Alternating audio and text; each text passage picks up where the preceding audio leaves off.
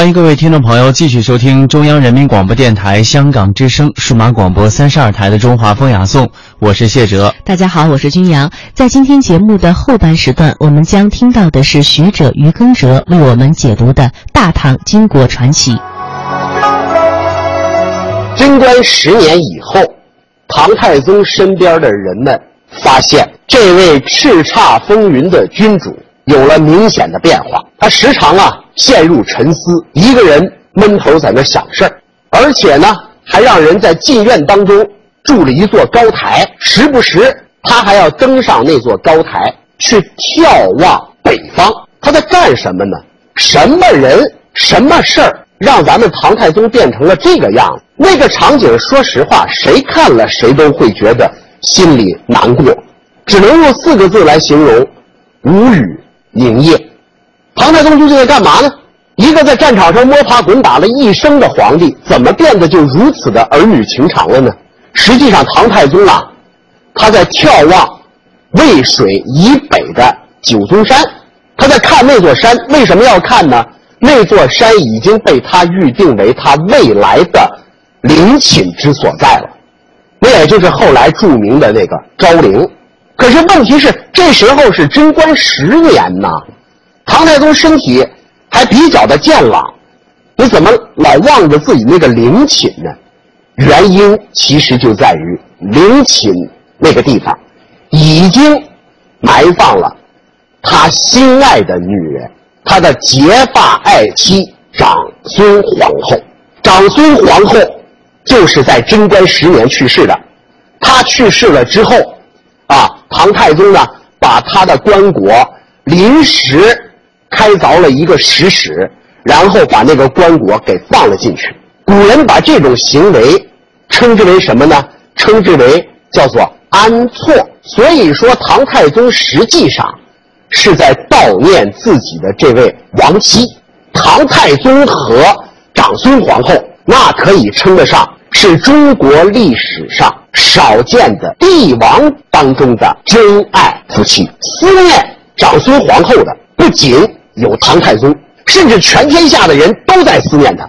这么一个三十多岁就去世的女人，究竟是何德何能，让大家都这么怀念她呢？甚至于后世的史官给了她八个字的评价，这八个字的评价相当的隆重。哪八个字呢？说是贤哉长孙，母仪何伟。不仅说他贤，贤惠，而且还说呢，母仪天下。甚至称得上是伟大。那么究竟有哪些要素，使得他不仅和唐太宗无比的恩爱，而且还让全天下人眷念呢？我想，他与唐太宗之间之所以感情那么牢固，大概有如下这么几个原因。第一个原因，感情基础相当的牢固，可以这么说，两个人呢情投意合，很有共同语言。长孙皇后嫁给唐太宗的时候，您知道多大吗？十三岁。大家也知道，古人普遍早婚吧？十三岁在那个时间段啊，还不算是特别小。那么唐太宗那阵多大呢？唐太宗那阵可什么都不是啊，既不是皇帝，也不是皇子，也就是家里头的一个公子而已。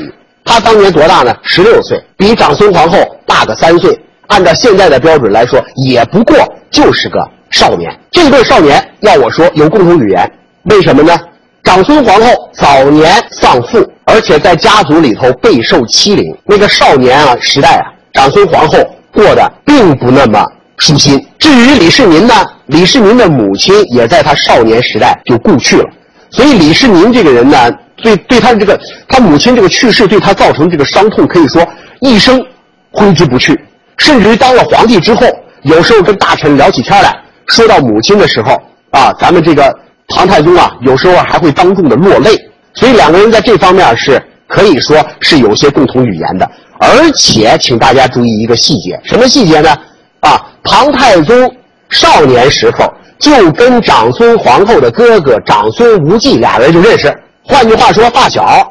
那我们就产生了一个合理的联想，在没有嫁给李世民之前，估计。长孙皇后和李世民之间早就已经有鱼雁往来，两个人可以说啊是青梅竹马。第二，长孙氏知书达理。长孙皇后这个人呐，有很高的文化水平，小名叫什么呢？叫做观音帝，大名叫什么？我们不清楚，他没有留下他的名字了。在古代那个男权社会里头，这种现象很普遍。女人要么没有大名，要么有了大名也经常不用，所以也不为外界所知。长孙皇后就没有留下名字来。你还别说长孙皇后，武则天都没有留下自己的名字来。那么强势的人物，不过也就如此嘛。武则天那个则天那是尊号，还有个名字大家都比较熟悉，武媚娘。可是问题是，武媚娘是武则天十几岁入宫以后，唐太宗给她起的名字呀，那不是她本名啊。所以长孙皇后大名叫什么，我们不清楚，这点不奇怪。但是长孙皇后从小受过良好的教育，这一点是毫无疑问的。这一点可就跟其他的妇女不大一样了。她呀，饱读诗书，知书达理，阅读让她增广见闻，而且呢，帮助她开拓视野，并且提高了自己的情商。应该这么说，长孙皇后之所以有那么多的贤能，与她的知识水平是密切相关的。史书是这样说的：说她少好读书，造次必循。礼则，做什么啊都是动静有礼。所以说，这个人呐，已经从少年时代就具备了一个做皇后、做皇帝的好帮手的一个基本的这样的一个素质。长孙皇后非常的贤惠。贤能，这个人呐，给人一种什么样的感觉呢？温润如日。在他当皇后阶段，把整个后宫管理搞得是井井有条。大家知道，自古以来那个后宫从来都是是非之地，但是在长孙皇后这个地方啊，这种后宫里边的斗争很罕见。后宫里头相对来说是比较平静的，皇后对人非常好。比方说，有宫女为唐太宗生了孩子，结果在生孩子的时候呢，难产，宫女死掉了，长孙皇后。把这个孩子接过来，自己给抚养成人，大家都很受感动。还有的后妃得病了，咱们长孙皇后主动的把自己的药物让给人家来使用。所以说，怎么说呢？这种后宫的井井有条，应该看作是长孙皇后那种柔性力量的一种体现。力量不见得非得硬碰硬啊，也有的力量是那种柔性的力量，无所不在的力量。它很温和，但是它很有力。长孙皇后毫无疑问在这一点上，应该说做的是相当的好。第三，曾经共历考验，这个共历考验是什么意思呢？有的夫妻平常看起来似乎恩爱、卿卿我我的，但是一旦碰到了私欲、碰到了金钱的考验，往往就开始离心离德了，就开始打自己的小九九了。但是。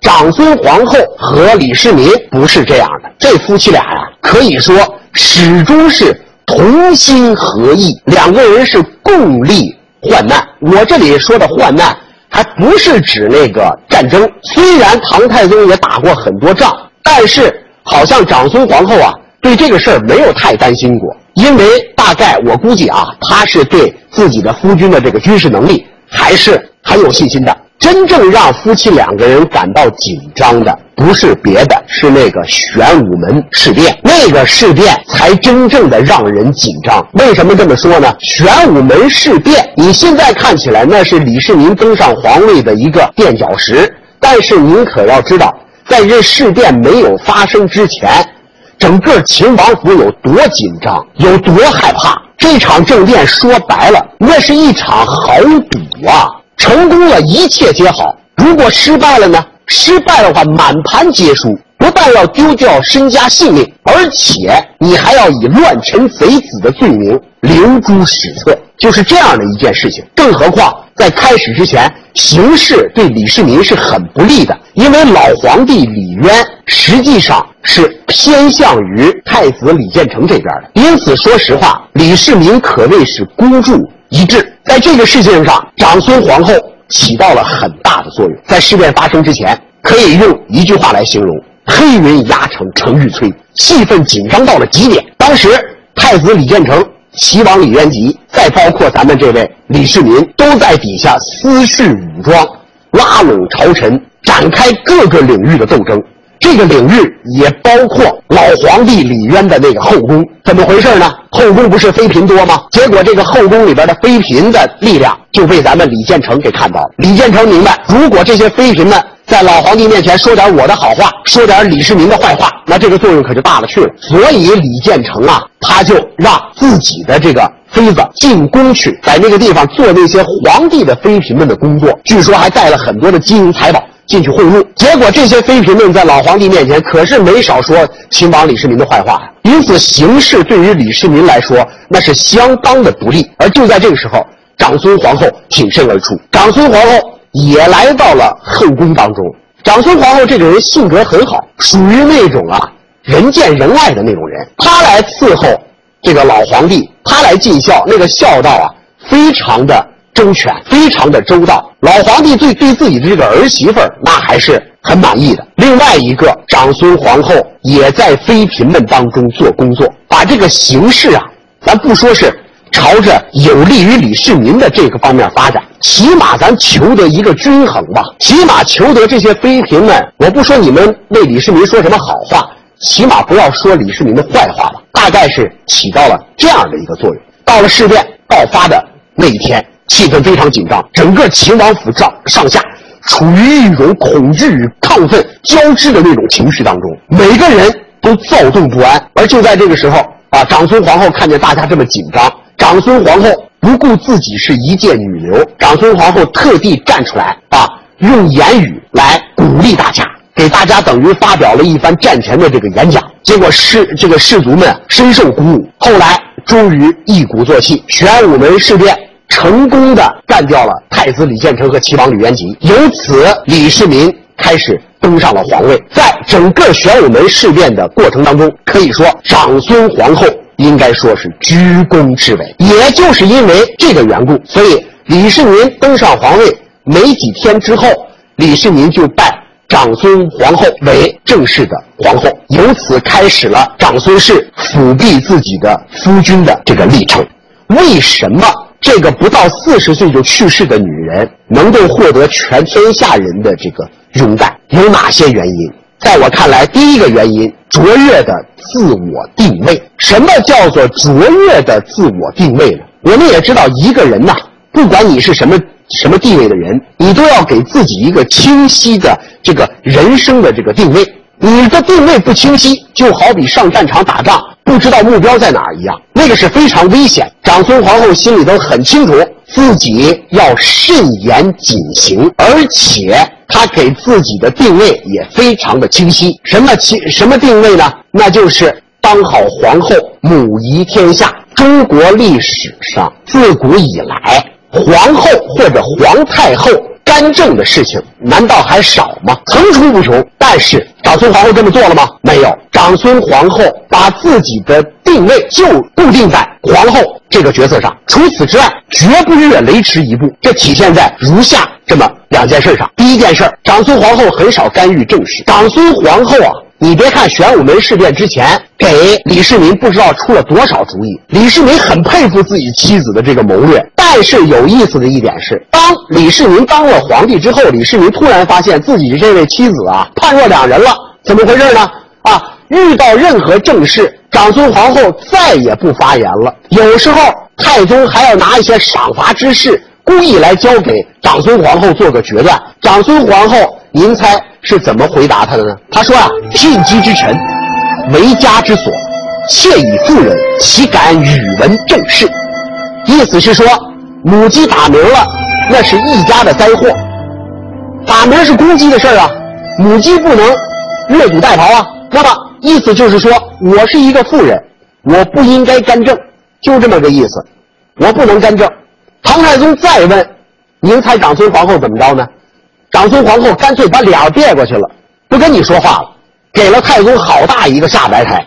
第二件事，劝太宗弃用长孙无忌。长孙无忌，皇后的亲哥哥，而且长孙无忌这个人呐，非常的强势，也很能干，并且在玄武门事变当中啊，立有大功。但是他越是功劳大，越是位高权重，咱们这个皇后就越紧张。怎么回事呢？